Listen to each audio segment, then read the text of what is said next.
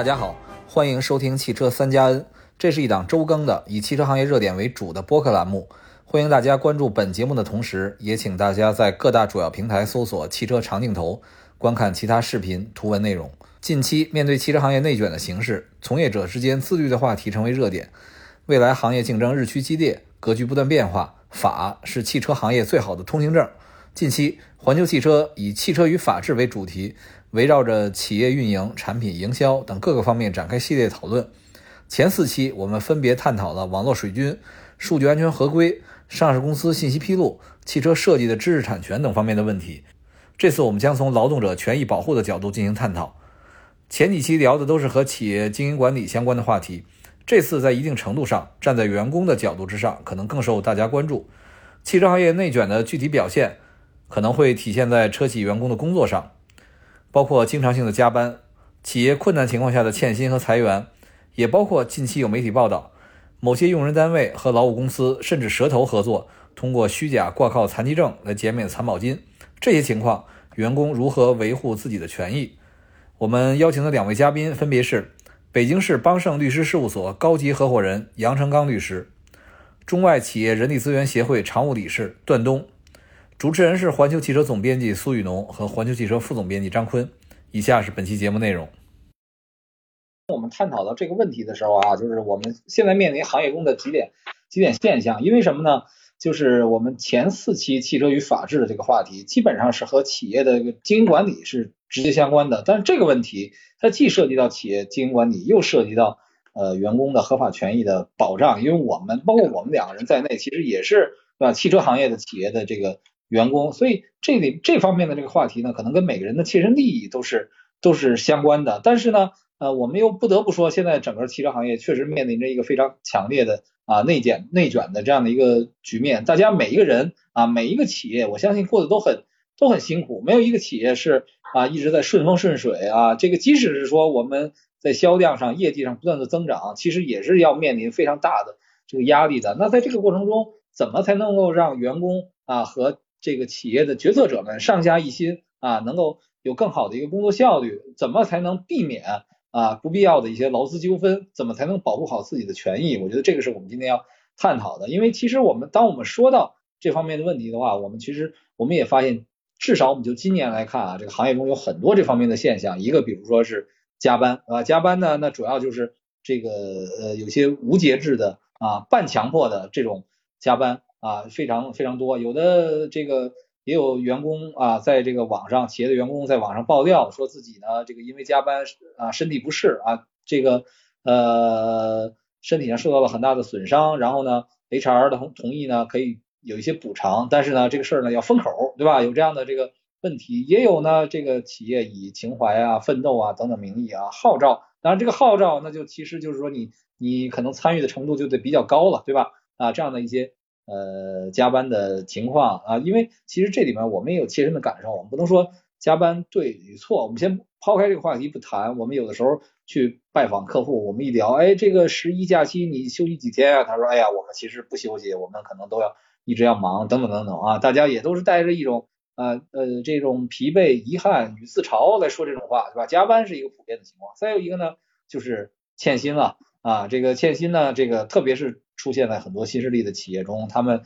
经营不善啊，出现了这个问题，那就导致啊，你欠薪可能是一方面，那断了断了社保，对吧？对员工的切身利益损害其实是更大的。第三种问题呢，那就是裁员啊。今年其实有很多企业，不光是国内，有的是跨国企业的这个全全球裁员，有的呢是这个国内的创新企业裁员，甚至说啊，有的有的企业他在裁员的时候，他优先裁的是派遣员工，对吧？那这方面有什么问题？第四个呢，那就是。像跳槽，跳槽其实也是一个很常见的这个现象，但是现在，呃，一个是企业这些之间竞争这么激烈，那有的时候有一些重要的岗位啊，比如说像核心算法啊这样的人才，成为了很多企业竞相高薪争争抢的这种对象。那他在改变调改变自己的职业取向的时候，那是不是涉及到一些竞业禁止啊啊核心机密啊等等这方面的问题？第五个，那职场性骚扰，这个其实也是。啊，这个经常容易成为社会热点的这个呃话题。啊，当然还有一个呢，就是说刚才张坤也提到了啊，涉及到有些企业啊，这个呃为了这个呃减免残残保金啊，这个和呃一些这种劳务机构甚至是啊蛇头合作啊，这个挂靠残疾人，然后通过这种方法呢来来这个获得不正当的减免啊，等等等等等等啊，那这样的这种问题其实不只是在汽车行业发生，其他的行业中呢也会也会发生，但是。我们就汽车与法治这个系列话题来讲，第一，我们涉及到企业在运营管理中各个方面有可能存在的法律风险；第二个，我们也经常会发现类似的啊呃劳动人事纠纷经常会被放大，那也成为一个就是说行业的这种热点话题。那所以呢，这个也是今天我们讨论这个问题的一个一个初衷。所以今天呢，我们会邀请两位专家，一位按照我们这几期啊汽车与法治系列报道，我们。首先会邀请一位律师上线，然后呢，我们会邀请一位 HR 的这个呃专家啊，人力资源领域的专家。我们今天两位连线嘉宾，第一位呢是北京邦北京市邦盛律师事务所高级合伙人杨成刚律师，第二位嘉宾呢是中外企业人力资源协会常务理事段东段总啊。那我们首先呢就会邀请我们的杨成刚律师呃先跟我们来连线。好，杨律师晚上好。哎，晚上好啊。啊，欢迎您啊，欢迎您参加我们的这个连线啊，我们非常欢迎北京市方盛律师事务所的高级合伙人啊杨成刚律师啊。刚才呢，我们也对这个这次交流的这个背景啊做了一个呃简单的介绍。其实我们想呢，呃，对于这个我们在谈这个汽车与法治的系列话题中，我们经常讲，这个一要遵守啊法律的红线和道德的底线。所以呢，对于这个企业的管理来说啊，一则以法，二则以情啊，这方面呢。其实更多的是要综合的去考虑，但是从您的这个就是说呃身份角度来讲呢，我们想按照我们这几次惯例啊，肯定是先从普法的角度跟大家做一些这个介绍。所以呢，我也想先问问您啊，就刚才我们也提到的有有一些现象，就是很多企业啊，这个工作强度非常大，而且呢，这种呃这个加班的情况是非常多的。但这种加班有的时候它它它是一个半强迫的，或者说有一些比较。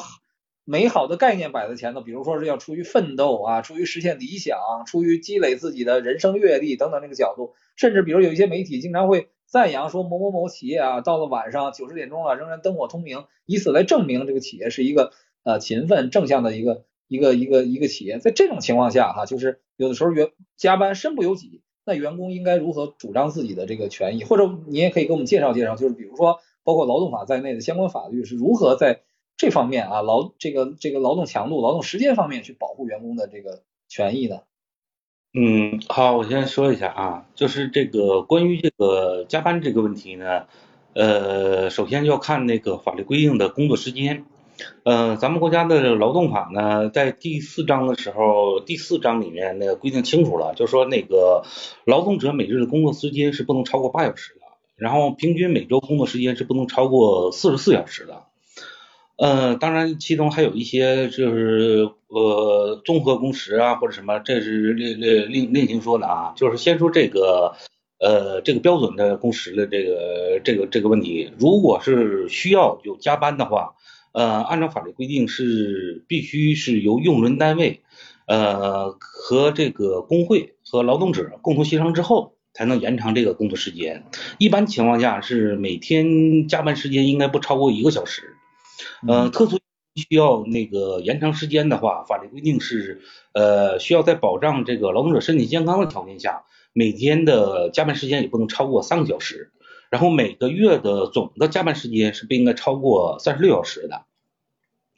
呃，那么法就说这个劳动者加班的是利益保障呢，是规定了，就说这个加班时间的那个工资报酬是要高于那个正常工作时间的工资报酬的。呃，如果是工作日安排延长工作时间，就是这种加班，应该是不低于工资啊，这这里指的是工资啊，而工资百分之一百五十的这个呃那个报酬。呃，如果是休息日呃安排加班的话，这个正常情况下是需要给补休，如果不能给补休的话，那应该不低于工资百分之二百。呃，如果是国家法定节假日安排这个加班的话。呃，那么就不能低于，就说百分之三百的这个这个这个工资报酬。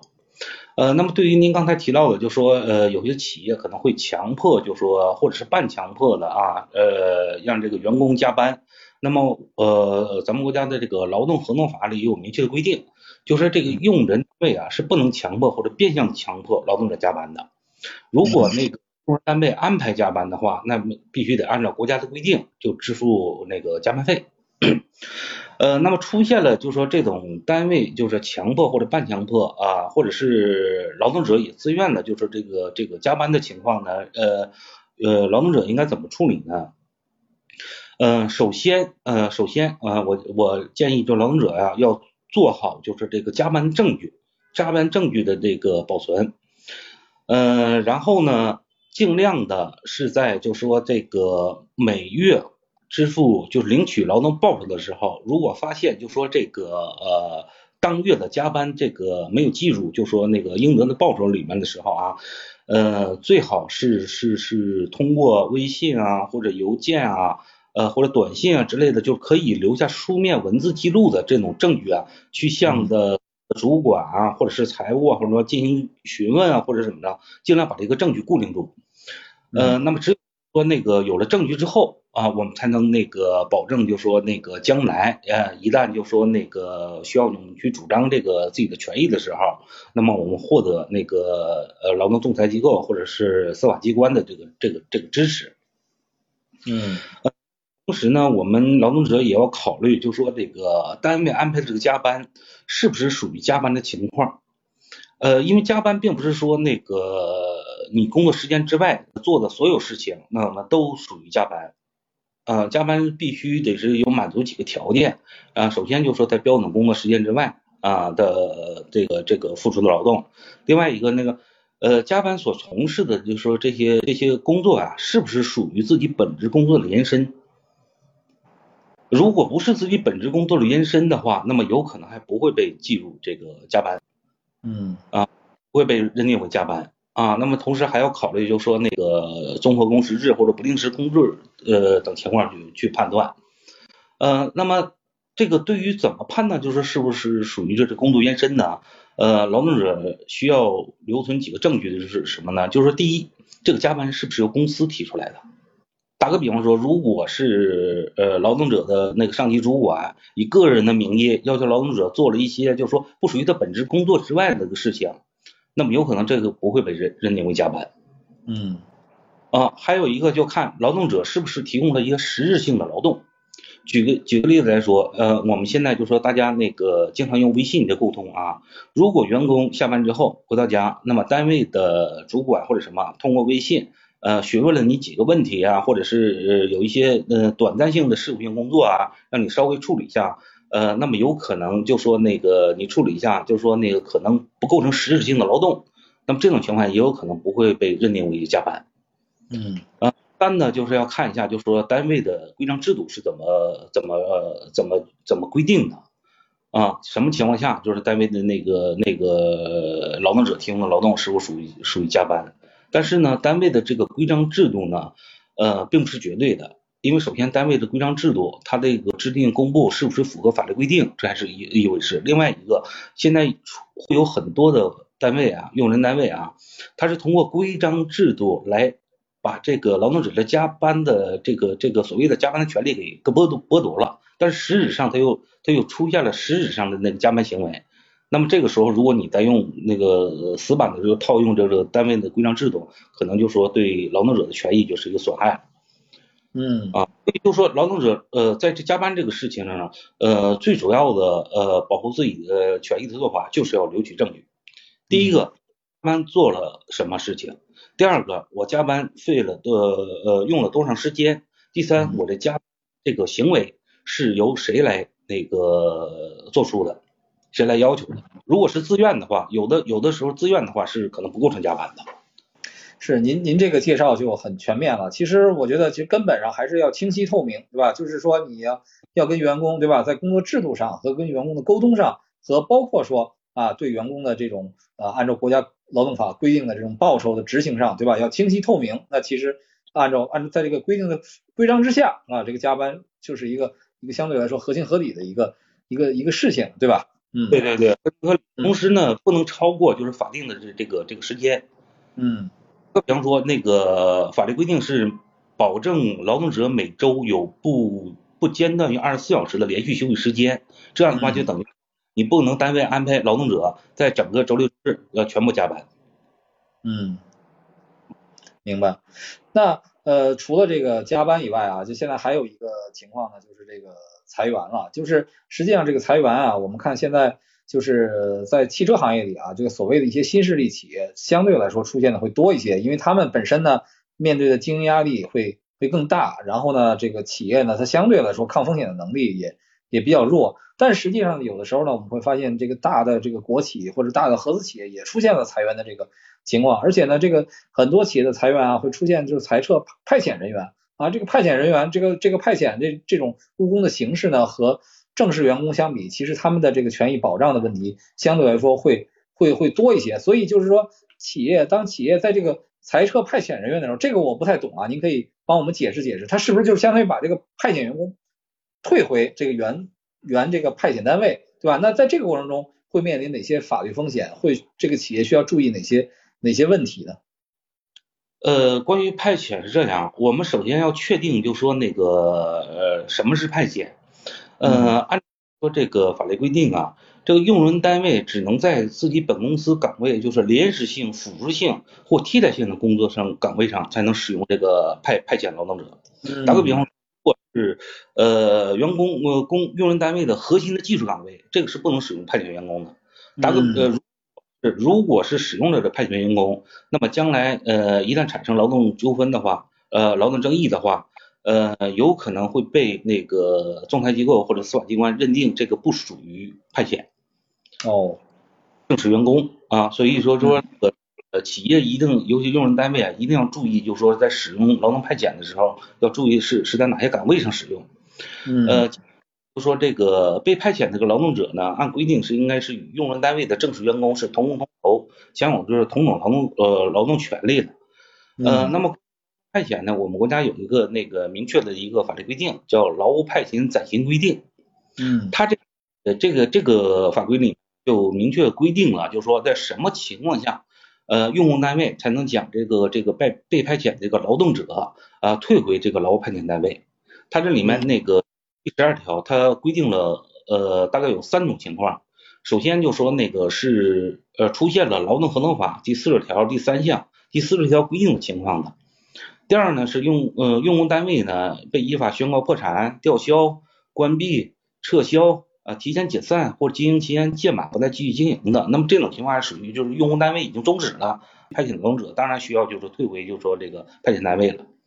第三个呢就是说这个派遣协议期满。啊，这个这个才可以退回。呃，那么您刚才提到那种情况呢，实际上就是属于就是说这个劳务派遣暂行规定第十二条第一项规定的，就说劳动合同法第四十条第三项第四十一条规定的这个情这种情况。那么这种情况是是什么情况呢？呃，第四十条是说提前三十天以书面形式通知，就说这个被派遣劳动者啊，或者是额外支付一个月工资，可以直接就说那个解除劳动合同嘛。那么也就是说，呃，同等条件，呃，提前三十天通知，或者是那个额外支付一个月工资，把这个劳被派遣的劳动者啊遣回原派遣单位。呃，也也也会有有有几种情况啊，就是说劳动者出现了一些呃特殊情况下是不能被遣回的。啊，这个劳动呃劳动合同法第四十二条有明确的规定啊。呃，就比方说那个，如果是从事就说这个有职业病危害作业的这个岗位啊，在这个职业病危害那个离岗检查没有做完，或者是疑似就说职业病的时候，正在那个诊断或者医医学观察期内，这个是不能遣回的。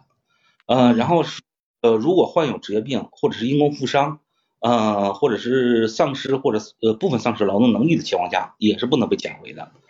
啊，然后如果正在患病，啊，或者是在那个非因公受伤，是在规定的医疗期内的，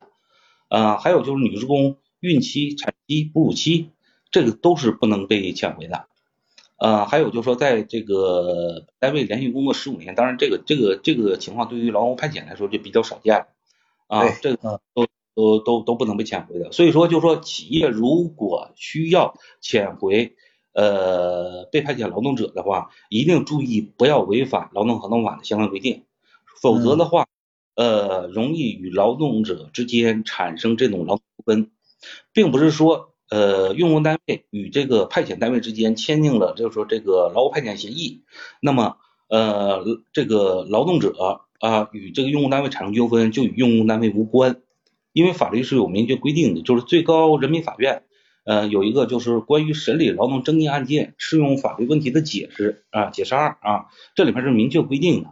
如果就说这个劳动者因为这个劳劳动力派遣合同啊产生劳动争议起诉的情况下啊，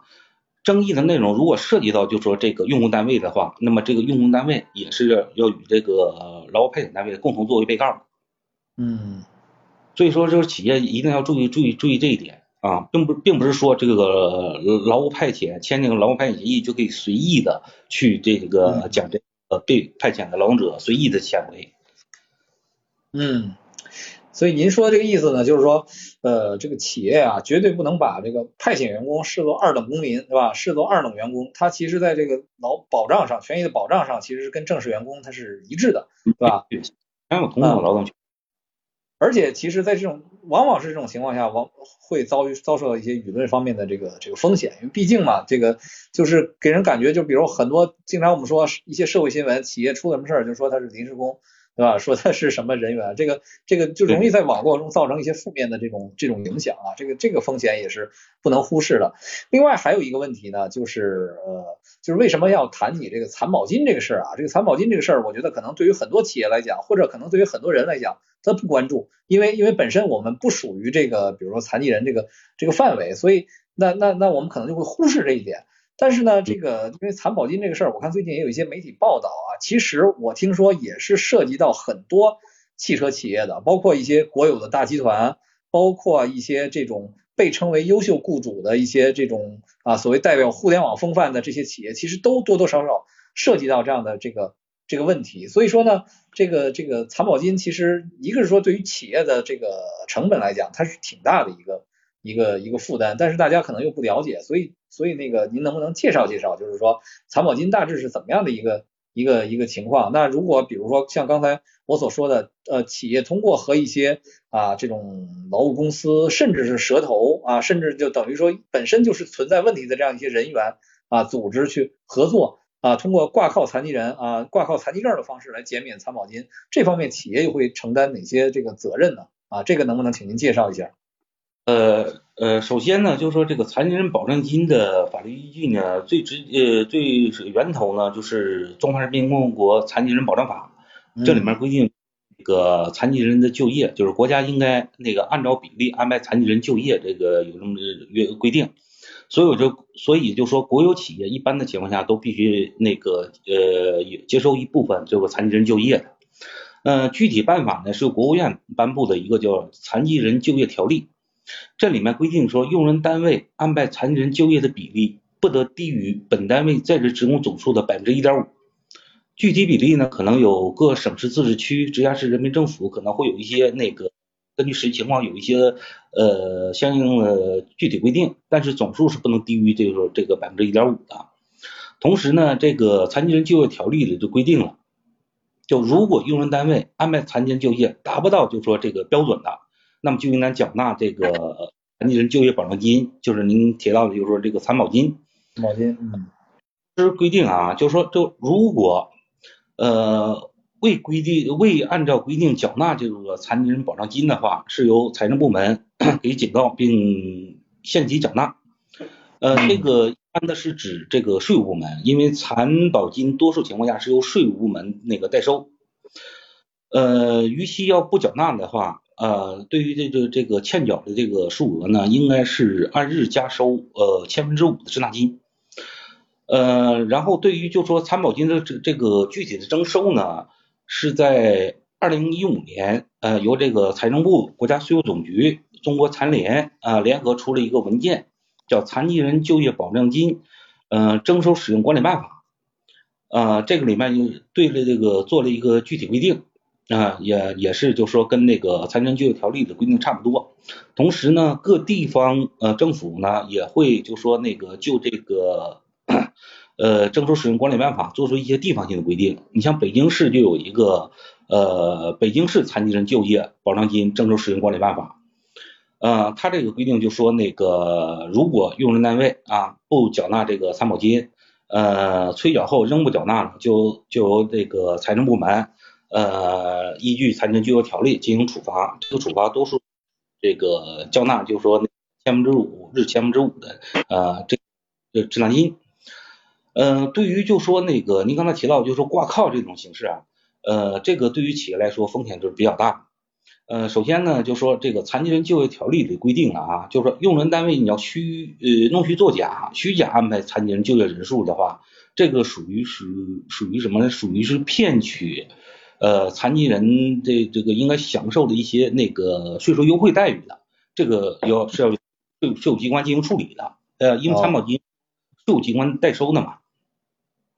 呃，那么同时呢，这个北京市这个这这个地方规定还规定了，就是说如果就是违反了，就是说这个残疾人征收呃残参保金征收使用管理办法的，还会呃依据就是说财政违法行为处罚条例、处罚处分条例来进行处理。呃，这里面就可能会涉及到严重的啊，就可能会涉及到一些刑事问题了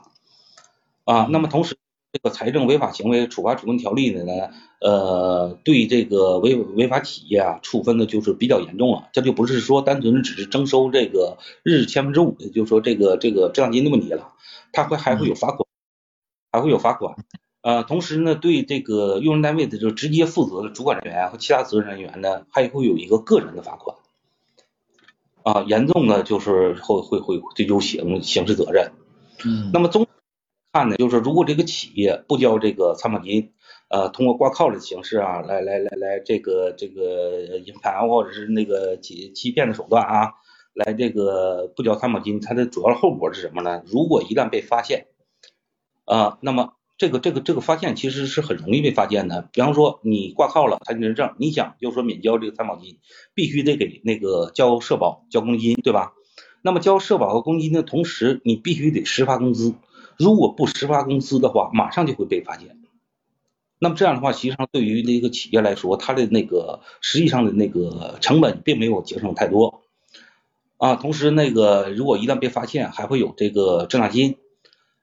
呃，这个滞纳金的话，虽然就说那个是日千分之五，但是一旦就出现就呃，因为参保金是那个呃当年交上年的嘛，这实际上这一交就是一年的嘛，这个企业成本就就就就会。比较高了啊，同时呢还会出现，就是说你一旦受了，就是说这个呃这个行政处处分啊，呃会有这个记录的，会有违法记录的，这个对于这个企业来说，它的征信会有一定的影响啊，呃同时对于企业的就是实际运营来说，呃比方说如果就是企业需要融资了，呃最主要就是比方上市了。啊，你你你有这种那个行政违法的，就是说这种记录，你的征信上受影响的话，可能都会产生相当不利的影响。嗯，还有一种可能就是什么呢？嗯，就是国家并不认可就是这种挂靠的办法的。哦。那么如果如果啊，企业就是通过挂靠的手段把这个残疾人纳入了自己所谓的员工里面的呃时候，那么将来一旦就说这个。呃，残疾人这个员工啊，与这个企业就是产生纠纷或者什么，直接来向企业来追索，就说所谓的他赢得的劳动报酬的时候，这种情况下，这企业很难就是免除责任的。那么还有一种情，像刚才您提到，就说现在有很多的，就说这个中介机构啊，甚至一些蛇头之类的啊，呃，通过就是种种手段啊，呃，收取收取了一些就是说残疾人残疾证来来帮助企业进行挂靠。那么这里面有可能会涉及到什么呢？涉及到就是说一些呃欺骗，甚至严重一点就是说诈骗行为。一旦就说这个这个残疾人残疾人一旦发现啊自己的利益受损，那么举报啊或者是那个报案或者什么呃严重情况下，或者是呃人数较多的情况下，形成这个群体性事件的情况下，呃可能免不了就是呃司法机关甚至说是公安机关就会要介。那么这种情况下，一旦被认定就是这个中介啊或者蛇头啊被认定这个诈骗这个呃这个这个罪名的话，企业本身啊也逃不掉，就是说那个受牵连。所以说，我我我个人是肯定不会建议，就是说企业用这种方式去去去去这个逃避，就是说这个参保金的缴纳的。嗯，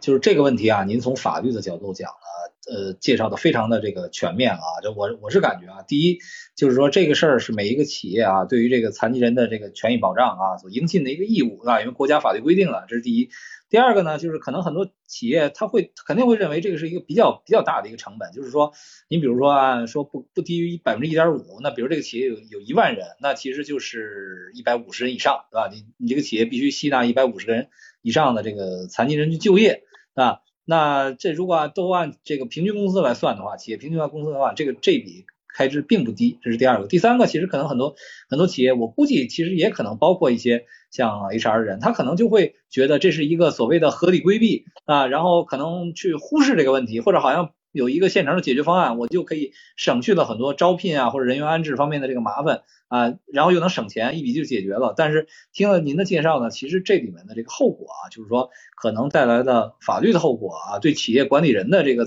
呃问题的追溯，或者说包括。呃，这个有可能带来的一些社会上的这种反响，其实都是都是挺大的，对吧？所以我们其实也是呃，借着您回答这个问题的这个机会啊，就是也想呼吁我们各个呃，包括听我们直播的企业的朋友们啊，就或者各个汽汽车企业，一定要慎重的啊处理这方面的这个这个问题，不要把它当成一个很很简单的，或者说有有有有规律、有有办法可循的一个一个捷径啊，来来来处理。这个也是我们今天聊这个事儿的一个。一个一个含义就是，除了说我们作为啊这个员工啊在企业工作之外，其实我们一定要考虑啊这个咱们国家这个几千万残疾人的这种合法权益的一个保护。嗯，其实最主要还是法律隐患比较大，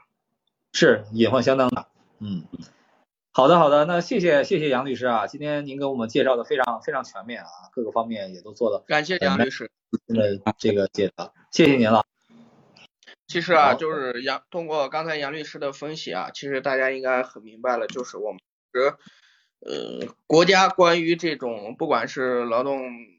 者还是说企业，其实都有相当完善的这种法律的规定和条款。其实任何今天看起来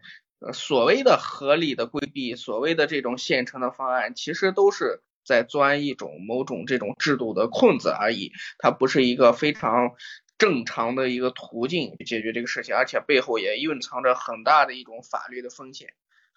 嗯，好，那我们还是抓紧连线啊，下面我们就邀请我们今天的这个第二位嘉宾啊，这个我们的呃中外企业人资源协会常务理事段东，欢迎段老师，段总你好，哎，各位好，各位晚上好。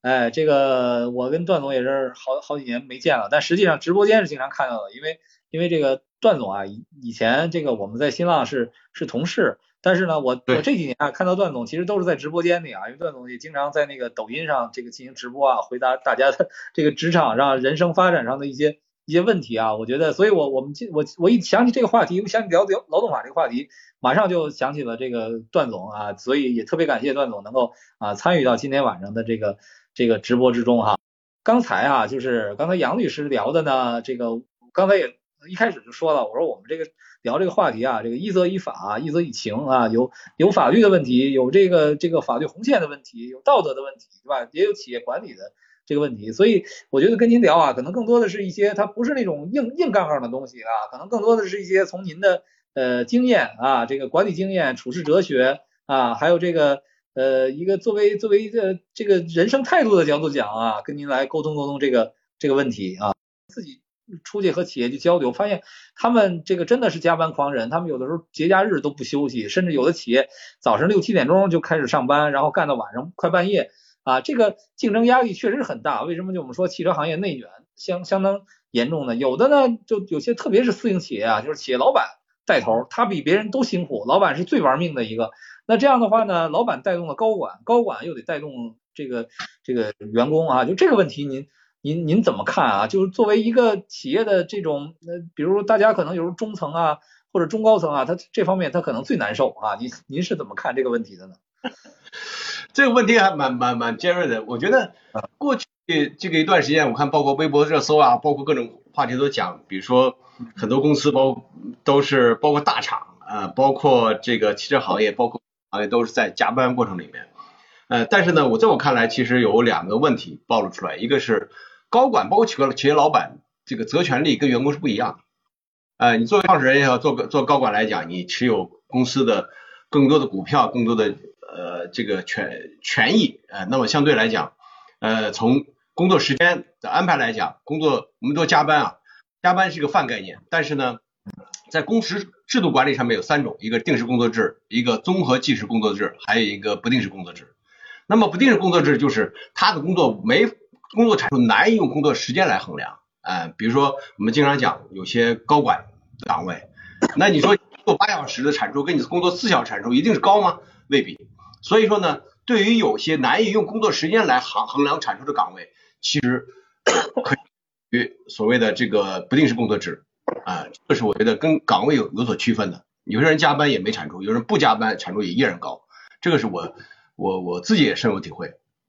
叫区别。哎，你的角色角色的分工是不一样。第二个是说，在整个的这个企业里边啊，呃，加班呢，有的公司把加班当做有一种文化，但是在我看来啊，呃。加班呢，往往是一种低效的表现。哎，你看大家加班都干嘛，对吧？有人有人公司加班说，哦，这个我鼓励的员工加班，然后呢，这个七点以后可以或者八点以后可以解决员工餐，可以给报销。那么很多员工就工就在待到 待到打游戏，在发呆，然后等到八八点钟以后，其实他的产出没有很高。所以说呢，呃，加班多的公司反而我看到或者报加班多的岗位，反而工作产出低，啊，工作的。这个结果很少，哎，所以说我自己也有生活深深切的体验。之前我有这个团队里边有有个员工啊，他这个三十大概三十出头也成家了，啊，他做一个这个岗位里边，他每天加班，每天加班，几乎一一个月里边加班将近二十天。我就问，我就我就问他，我说你，因为我都走了，有时候我有时候我自己加班多一些，我自己在这个这个下班以后会思考一些问题，把第二天的工作计划做好。我都走了，他还不走。我说你加班干嘛呢？他说我在统计一些数据，比如说举个例子，考勤数据。考勤数据有一个员工包包括新浪，原来新浪我在的时候大概是两千多人，哎，人还不多，两千多人。那个你知道新浪这个门卡啊，进门刷卡，出门刷卡，上厕所都刷卡，对吧？有几十万条信息每个月。那么你要去统计这个这个出勤信息的时候，他把每条信息来筛选，他没有方法，没有工具，所以效率极低。光做考勤统计一个礼拜，做工资再用一个礼拜，俩半个月都做工资了。所以在从这种角度来讲，我觉得是工作效能低的管一个表现。所以说呢，我觉得大家要分析为什么加班啊，这是一个。另外一个，我们用什么管理？员工的核心的职责和产出是什么？有没有目标管理？你如果目标不清晰，反而看用员工工作时间长短来评估员工的这个敬业程度，或者是员工的这个工作产出，那么对企业来讲，每个人都很努努力啊，好自评部门评估，每个人都很努力，但是整个公司的业绩并不好，所以加班从总体反应来讲是一个工作低效的表现，也是一个老板焦虑的表现。啊，嗯，从某种角度上，我老板焦虑的表现，呃，从工作的产出分工上来讲，没有真正把组织效能发挥出来，是组织问题。呃，这是我觉得不能怪员工，哎，怪这个老板。当然不，当然有些呃在特殊期时期。哎，比如说，呃，这个公司的这个业绩就是很差，对吧？嗯，就是不出，大家一起要抱抱团，那么就好，应该有明确的激励机制，有什么产出，应该有什么激励，没有达到这个结果，那当然即使加班也依然达不到结果。呃，所以这个过程里面有目标管理，呃，更比加班管理更有效。所以在现在这个社会里边，除非您生产线上，对吧？我是按计件复仇的。那是另外一发展，按，计件复仇，多一个我给你多一份工呃提成，多一份呃奖励。但是呢，大部分的知识知识员工，用头脑来来工作的知识员工，加班未必等于高效。所以我觉得本身来讲是高管问题。当然，刚才律师讲了，如果在加班过程里面，公司用用用用了一些不合理的手段来呃强迫员工员工加班，原则上来讲，员工可以拒绝，呃，但是大部分员工。就没有勇气，没有胆力去胆量去拒绝，那怎么办呢？啊，加班的证据，加班为什么加班？短微信也行啊，微信也可以啊，上下班的时间做工作的产出也可以啊。但是呢，你要注意说，因为我下班时间晚，我就把它记作加班是不行的。很多公司里边加班的流程，对吧？比如说，呃，记在记作加班一定是，呃，要么是倒休，呃，要么是认作当做加班，呃，那你要跟主管要请示，呃，留下证据，只有这样的话，你才能保证自己权益，否则的话，你 最后想保证自己权益也没有，也法律也不会支持。嗯嗯，是，就是我我特别认同您说的这个啊，就是呃，其实不同的人啊，他的驱动力是不一样的，对吧？老板那他有自己的野心，有自己的理想啊，有自己的真的是奋斗的目标，那他肯定就是呃这这个真心的全心的投入。那对于高管来讲，有的比如说他通过呃，这种长期的激励啊、期权啊什么之类的，对吧？他有自己的一个一个一个目标摆在这儿，那他的驱动力也很强。但是你不能把这个你的驱动力和员工去去划等号，对吧？那你呃，你希望员工陪着你一起战斗，那你就保证他们的这个这个权益。否则的话呢，那你就这个你看自己自己选呃，先把自己的事儿做好哈。这个我觉得是大概是这么一个情况啊。没错，那这个我们讲说主人翁精神和干好本工作。其实有是有区别的，对吧？嗯，老板是创，对吧？你你是公司的拥有者、所有者，同时你也是个创业者。那么公司你资源产出是负有全权的责任的。那么每一个啊，你加入的一个公司里边，你对它的产出是有要求的。那所以我们在加入一家公司的时候，也了解这公司的文化是什么，老板的工作的方式是什么啊？我我曾经就看过很多这个创业公司的老板，其实上班的时候大家不知道。不知所云，工作没计划，工作呃流程这个大家协作慢，下班的时候到了半夜开会，对吧？把大家拖到这个这个这个，老板早上不来，还有的公司的老板早上不来，员工早上来，对吧？老板下午来，晚上开会，那就很扯的事情，对吧？你按道理说，在公司文化里面要有一个这个高管和老板的一个要求，以身作则，以身作。你如果不能以身作则，你对员员工提要求，员工就不相信你的话，哎，最终呢，大家大家会形成表面一套，背后一套，啊，那你怎么管理员工，对不对？呃，那最后形成说，真正干活的敬业的可能没有得到认可、认同和奖励，那些看见风使舵的人反而能得到好处，那内部的公平性就造成伤害，对公司长远发展一定是糟糕的。我见过这样的公司，大部分都。要么倒了，要么就垮了。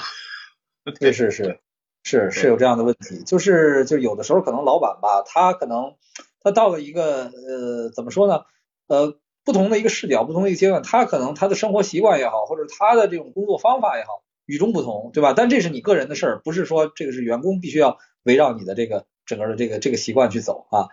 这个另外还想问问您啊，就是实际上我们说这个我们把这个所谓的优秀雇主啊，作为一个这个很成功的企业的一个一个一个一个标志啊，那这里面可能就是跟人力资源是有紧密相关的一个关系。那其实有时候我们会发现很多外企。他可能比如说负责呃人力资源，说比如像国内的一些像私营企业啊，反倒是就不不重视啊，把这个 HR 的人可能都是副总裁啊这样的一个 title，他可能就把这个放在一个很很重要的地位，但很多就是看作一个招人的啊，或者看作一个工具人啊，那这样的话呢，就是说呃，我觉得这个问题，我我觉得嗯，看看您比如说对这些企业能有没有一些提醒，或者怎么做好这种企业发展和员工这个权益保障之间的关系呢？这个是您您是怎么看的呢？呃，我在外企工作了十年啊，也在互联网公司工作了二十多年。从外企的角度来讲，我觉得是有一个嗯根本的区别，是在于说，在外企大家的每个呃工作的效能啊，每个流程的工作非常注重流程和员工技能的培养，这个是特别同特别重要。比如说我在传统行业工，我做快销和零售行业做的时候，呃，我们公司大概每每个周三下午时间花两个小时给培训工作的流程。就是做的每一件事事情产出是什么？由所谓的高管，有高管就呃，比如说总监级以上的人，每个下午、每个每个每周、每周周三下午就讨论这个东西。其实就看出来，就是说你要做精益管理，就是说去让每个人有自驱力，这是一个非常重要的一个呃能力。你如果把这个员工当做工具人，对吧？那么就是当做螺丝钉，最终你的呃产出其实是呃呃也也是有挑战、有问题的。那么这是一个，这从这个角度来看是什么呢？就是我们解决的问题不是单个的所谓的呃员工管理问题，是组织效能问题。呃，很多公司你看，我们的这个企业的老板大部分对战略的方向有认知啊，我要干什么，我看到什么机会，商业模式有知认知，但是对组织的效能没有认知啊，就是头没认知。啊，就是我投入的资源，投入每一个人员工作时间，工作每个工作时间其实是工作成本啊，都是钱啊，对不对？嗯呃，不管不管加班费都是钱。那么在这个工作时间内，我们说技术产品的人都知道，我投入了人天，我的产出是什么？我举个具体，很多公司里边有产研的团队，对吧？那么产研团队的这个业绩目标是什么呢？是项目上线，嗯不是项目上线，上线了又怎么样？达到你的用户活跃度了吗？达到你的项目转化了吗？对不对？所以这个过程里边，其实对这个结果产出的这个评估是，这个组织这是组织能力啊，人把这人当做资源，人本每个人后面是成本，对吧？我们说成本投入进去以后，你产出的效能怎么样？取决你的组织的架构的管理，你的项目管理，对吧？或你的目标管理，甚至你的激励，对吧？干好干坏是不是一样的？对不对？这些东西都取组织效能的管理，而大部分我说的大部分人力资源，百分之八九十人力资源没有这样的业务的判断能力。呃，一第一缺乏业务动，对吧？业务是什么？为什么？和业务怎么增长，怎么能提效？这个其实对人力资源是没干，嗯有的没听过，没听过就开战略会，人居然没有参与，对不对？老板决定你招人，对吧？呃，明年要业绩增长百分之二十，那么你好，你要你要你明年招招人，具体为什么，在什么地方要要招人，投入资源，哪些方面要减人，没有没有没有判断，他没参与，所以他就没理解，没有理解就没有承诺，就没有执行，对不对？这是从这个管理角度来讲。再一个就是从人力资源角色本身来讲，我们讲很多做人力资源的人是市场做不了，研发做不了，业务做不了，做人力资源，对不对？所以这些人其实，在某种角度上没有进过业务，没有上过前线，对吧？没有上过前线，就是成了变成老板老板的传声筒，变成了行政的执行者，执行流程的，对吧？嗯所以知其然不知不知其所以然，做的事情一塌糊涂，那必然的，对吧？他成为个行政管理人员，不是人力组组织效能效能的这个管理者。所以从今天来看，人力资源，我们讲人力资源要转化成组织效能管理，变成组织发展管理的一个专家，这样才行。他不能他忘掉自己是人力资源，对吧？你说我我人力资源，我对这个结果负责不负责呢？我对产出负责不负责负不负责呢？他自己都说不出来。业绩提升，人力资源要做什么？你做的是每个工作对业绩成增长，对公司的这个未来的发展有什么价值？人力资源自己没想清楚，你怎么实力呢？对不对？这些东西呢都需要人力资源的管理者、管理者跟 CEO 要充分的讨论，来弥补管理层的短板。我们说管理者本身，我觉得一个好汉三个帮，一个好汉三个帮不是同样的好汉啊，得要像诸葛亮的，像像刘备啊，像张飞那那个像不同的这个角色来讲，文文官武将都要有，而不能说我都是。呃所以说，管理层组织能力指的每个人赌，每个人发挥自己的长处，补团队的短板。一个好汉三个帮，对吧？一个一个篱笆三个桩，其实要角色互补，成为一个整体。没没有人是完人，对不对？呃，雨农，你有你有你，我也有我的优势，你有你的短板，我有我的短板，我们合在一起，可能三个臭皮匠就就是一个诸葛亮，对不对？而不是 同样的特质。往往在很多公司里面，很多呃管理者，包括老板以上，他是做销售起来的，他没有去做过，不懂管产研，不懂财务，对吧？我们说财务有多少老板管懂得财务管理呢？财务运营有多少老板知道呢？对不对？嗯，对公司治理他了解不了解呢？为什么很多人说我就读过 MBA，不管你上不上课，对吧？但是你到了一定程程度，你要管公司的战略，要管管公司的跨部门的管理，你要懂得不同业务它是怎么运营的，怎么形成合力的，对吧？这些东西都是我觉得在中国的企业的管理者来讲存在着短板。那么怎么选拔这样的人，就是要一定是要轮岗，专业的轮岗。比如我在外企的时候，我自己做过财务的，呃，这个见习见习处长，就是总监啊，见习总监，跟着 CFO 干一年啊，我做做过谈判的见习总监，跟着品类品类的这个处处处长干一年，只有这样跟不同角色干，你才能升升升总经理。但是在我们的选拔体系里边，你做销售做得好，业绩为上，业绩好你就可以当总经理。但是你管过管过财务吗？你管过运营吗？没管过，你出来出去以后，你就是纯销售视视角管财务，纯销售视角管运营，纯纯销售视视角管人力资源，那肯定是错的，对不对？是，这点倒是啊，就是其实其实您刚才说的这个情况，很多汽车企业在轮岗方面其实做的还是还是不错的啊。就是我们做媒体啊，接触比较多的这个企业的市场人员、公关人员，其实有有的确实是出自于，比如出自于研发的，出自于采购的，甚至出自于这个 HR 领域的也有。这个我觉得还是啊，很多企业在这方面做的还是挺到位的。另外，我还想问您一个问题啊，就是我反过来，我另从另一个角度讲，就我说的这个不一定对哈。就是有的时候会有这样的问题，就是呃经经常有人会评价说劳动法比较倾向于这个员工，当然我不去评价这个法律的对错啊，不去评价这个事儿，我指的是一个什么什么现象呢？就比如说，哎，当一个企业它面临这个困难的时候，它肯定会比如裁员啊啊，或者说是这个涉及到会多多少少涉及到一些劳资纠纷，但是往往是真正有水平有本事的人，人家早就找找着这个这个下家人就走掉了，人家不跟你这个过多的纠缠。跟你纠缠的，对你伤害最大的，给你带来最大麻烦的，反而是那些你觉得 平时这个能力不是太强的这个这个员工。那这样，如果我是作为一个企业老板，我就会很很痛苦。怎么？你看你们平时这个占便宜的都是你们，然后跟我挑事儿的还是你们。这个问题您是您是怎么？呃，从法律来讲，我觉得是它体现所谓的要体现公平公正性，但是从某种角度，从司法的这个立法的角度，它也要保护弱者。嗯，因为。企业毕竟是强者，它有充分的资源，呃，嗯，去资源来解决所谓这个这个员工带来的这个呃这个这个个体带来的一些问题，所以呢，这个某某角度，它一定是倾向保护个体的，嗯，这个是从一定是这样的。但是但是在实施过程里边，我觉得是这样，就是说你其实，在招聘一个的人的时候，我们更多的看经验，看这个人的知识背景，看学历，嗯，不看。这个价值观就是说，他你所倡导的这种呃企业的使命或者是愿景，他自己认同不认同？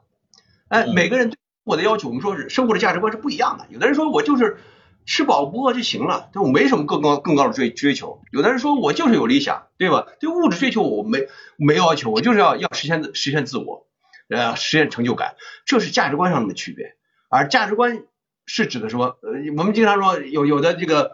我们说马云就经常讲说，我们是要找一类人，一类人是什么？就是跟我价值观相近的人，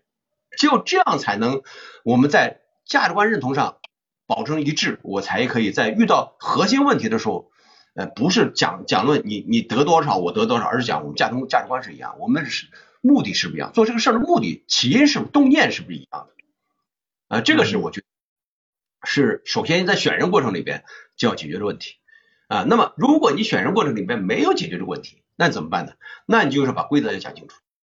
哎，你不能呃叫做叫做跟员工既讲感情又讲原则。该讲原则的时候你讲感情，该讲感情的时候你讲原则，对吧？我一我一直在有一个自己我我自己认为一个理念，在公司里边就是大家有只有共同利益，只有共同利益，哎，嗯，没。那是我感情不是哥们兄弟，你出离开这个公司可以哥们兄弟，但是公司里边就是利益。为什么呢？就像我们演演一台一台大戏一样，不管你生活中什么样子，你在舞台上面就是那个会计，你在这个舞台上就是那个销售，你扮演好你的角色，你没有扮演好角色，你就按结果说话。对你不能说到最后，平时跟大家讲讲感情，在有些利益利益冲突上面来讲，你跟员工讲讲原则了。这个时候我就误导员工对这个企业的认知，这个是很重要的。呃，再还有一个就我们讲，我我有的公司在签什么所谓所谓的奋斗者协议，对不对？对，签奋斗者协议。那么这种奋斗者协议在最近的这段时间里面，我的这个很盛行。有的公司说啊，你签奋斗者协议，其实从某种角度来讲，你要企业要做这个行为的时候，你要注注意所带来的风险。啊，这个协议是不是有法律效应？啊，是可只是一个个人承诺，但是不具法律效应。对，管管不了小人，说不好听话，打引号的小人，对吧？说不说白了就是这样，对吧？这个过程里边就是大家同舟共济，可以可以倡导这样的文化，这样的这个使命。但是呢，你不可能要求所有人都这样。那么你要留一个底线，说如果有人说我愿我我不跟你这个签这个协议，那你就按。按规则办，什么按法律的规则办，对吧？啊，别人离职你要你要该补偿不要补偿，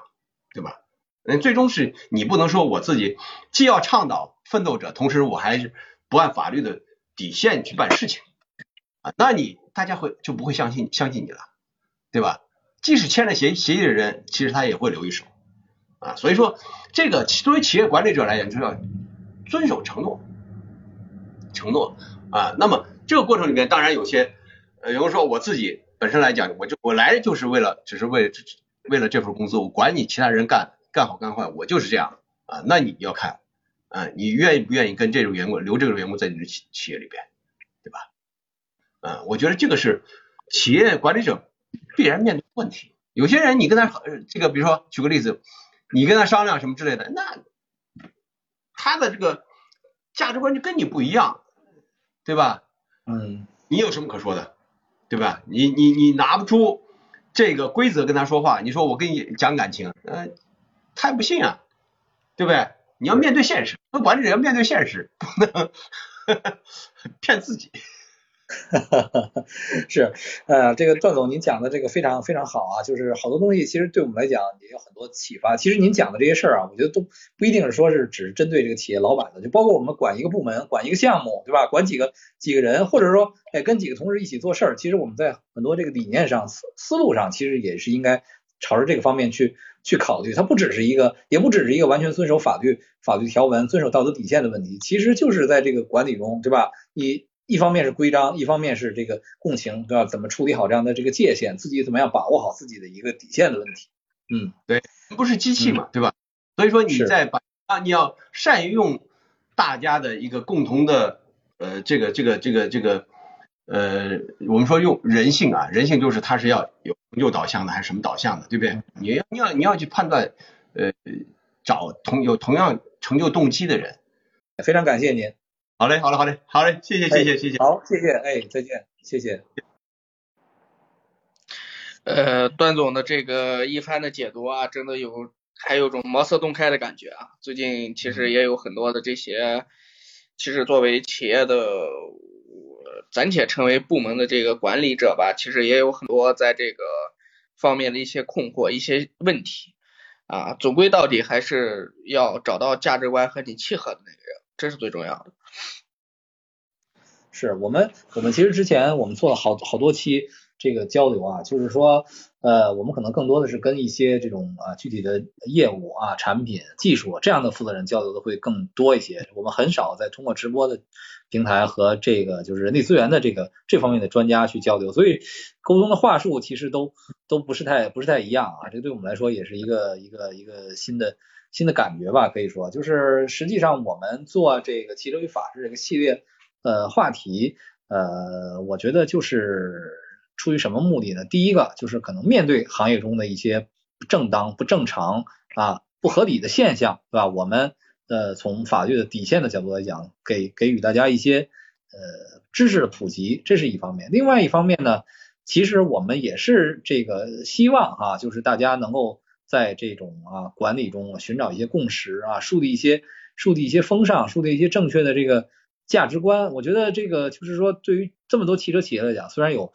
呃非常呃严峻的竞争环境，虽然面临着很大的压力，但是有最大公约数，其实其实还还是有的。或者说，我们其实在一个健康快速发展的这个产业呃这个呃成长转型变革的一个一个过程中，有些东西是要。坚守的有些东西呢，还是需要不断的通过交流来呃探讨啊，来发掘的。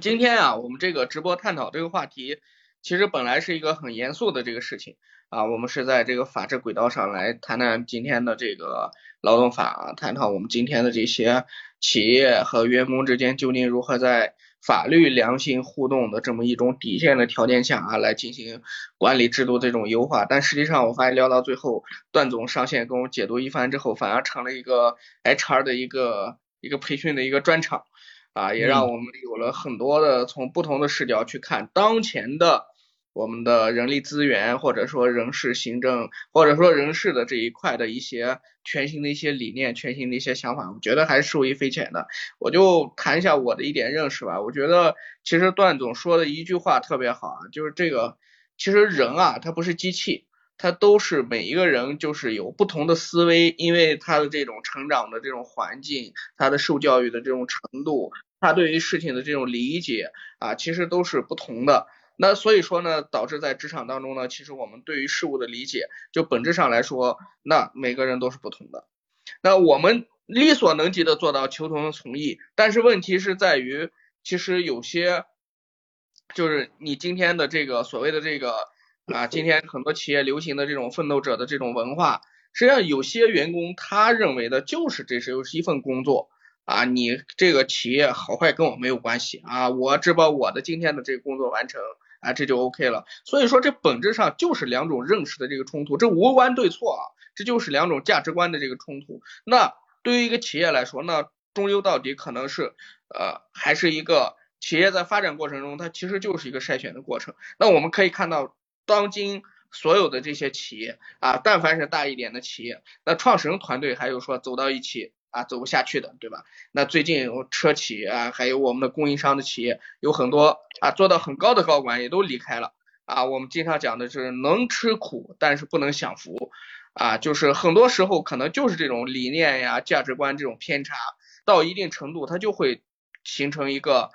呃爆叫什么这个爆发的一个点，继而形成这种管理团队的这个分崩的这种各各奔东西的这种结果啊。所以我觉得。可能我们未必说一定说强求啊，所有的员工都和你一样的这个思维去认识这件事情，但是呃，我觉得总归来说的一句话就是，我始终是认为当前的呃，无论是对于呃劳动法也好，或者说我们现在这个成熟的一些在制度方面的建设也好，其实对于普通劳动者来说，普通的这个员工来说，其实还是相对来说啊，还是有一定的这个倾向性的。因为毕竟在这个企业和员工之间啊，企业还是相对强势一点的，员工还是相对个人的力量是有限的。所以说，我们的法律制度在员工层面是是有一定的这种倾斜的。但这种倾斜，我相信也是我自认为也是一个。度的一个概念，它不是说是一味的一个倾斜。那在这种情况下，那今天汽车行业如此内卷的一个情况下，那可能我们更多的情况下，呃，就是可能我说一点这个稍微泄气一点的话啊，就是在员工的这个对于和企业共同奋斗这件事情上，可能员工还是要跟企业去有一个相当长的一份磨合的一个过程，因为这个过程。其实不以你个人的意志为转移的。你说今天一个企业如此内卷、如此市场竞争的这样一个情况下，你说他不去奋斗、不去企业搞呃一个企业呃松松垮垮的，像这个其他的一些这种太平盛世一样的那种的一种工作的氛围，那肯定这个企业瞬间就没有竞争力了。那这个企业一定，我觉得在市场这么竞争严厉、竞争加剧的情况下。那他一定是也是会奋力的往前跑，那种奋力的往前跑一定会带来员工，那你能跟着大家一起往前跑的，那就跟着往前跑；跟不了的，那大家就是一种可能是友好的分手啊。我是是我是这样一种态度。呃，就我最后也补充几句吧，我觉得呢，就是这个汽车产业的变革啊，确实给我们带来了很多的。机遇，所以呢，新的企业不断的涌现，那包括一些所谓的传统企业也是不断的在变革，在这个过程中呢，其实很多企业的领导啊、决策者、创业的企业家其实是非常敬业、非常努力、呃非常拼命的啊，这个为了理想也好，为了现实的业绩也好，呃，其实他们的工作，他们的。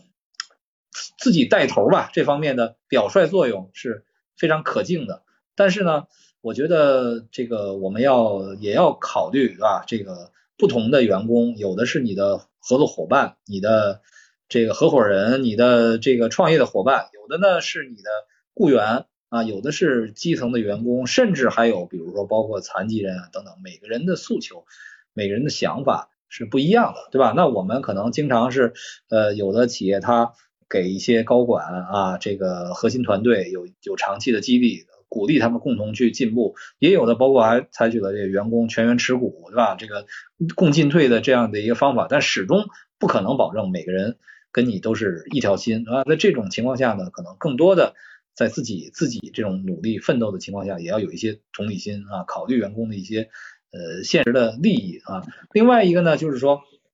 实际上我们看到很多企业，它呃呃虽然说哈它的规模很大，或者说它的成长很好，但仍然啊，我们从这个一些相关的软件上可以查到，这企业面临大量的人力资源啊这方面的这个纠纷，是吧？那在这种问题下，其实双方啊，无论是从管理者的角度讲，用人用人的用人单位的角度讲，还是从啊呃劳动者的角度讲，其实都应该呃呃知法懂法啊，这个护法，对吧？那就是学会保护自己啊，也学会这个关心员工的这个利益啊。然后这个可能也是我们做这期节目的一个本意嘛。再有就是说，确实是要提醒大家，包括有一些呃可能。不为我们所知的啊，或者说我们平时所忽视的一些点，比如残疾人的这个问题处理方面，我们可能大而化之的认为通过简单的方法就解决，但实际上它带来的法律隐患是是非常大的啊。这方面呢，也确实是呃借助这个节目也是提醒提醒大家啊，重视啊重视我们每一个员工的利益啊，这个重视以科学呃这个更科学的管理方法啊，对去去管理这个企业，好吧？那我们。今天就话题就先到这儿啊！今天我们呃汽车与法治系列的第五期啊，这个我们聊的是跟劳劳动者权益保护有关的话题。我们汽车与法治这个系列呢还会进行下去，还会从不同的企业的经营经营管理的角度，或者说针对一些呃这个这个就是说行业热点的问题啊，我们继续从法治啊普法的角度呢去进行交流。那最后呢也还是感谢啊杨成刚律师和段东段总啊两位。呃，专家啊，这个对我们节目的积极参与和支持。那好，那我们今天这个直播就到这儿啊，谢谢大家，再见。感谢大家的参与。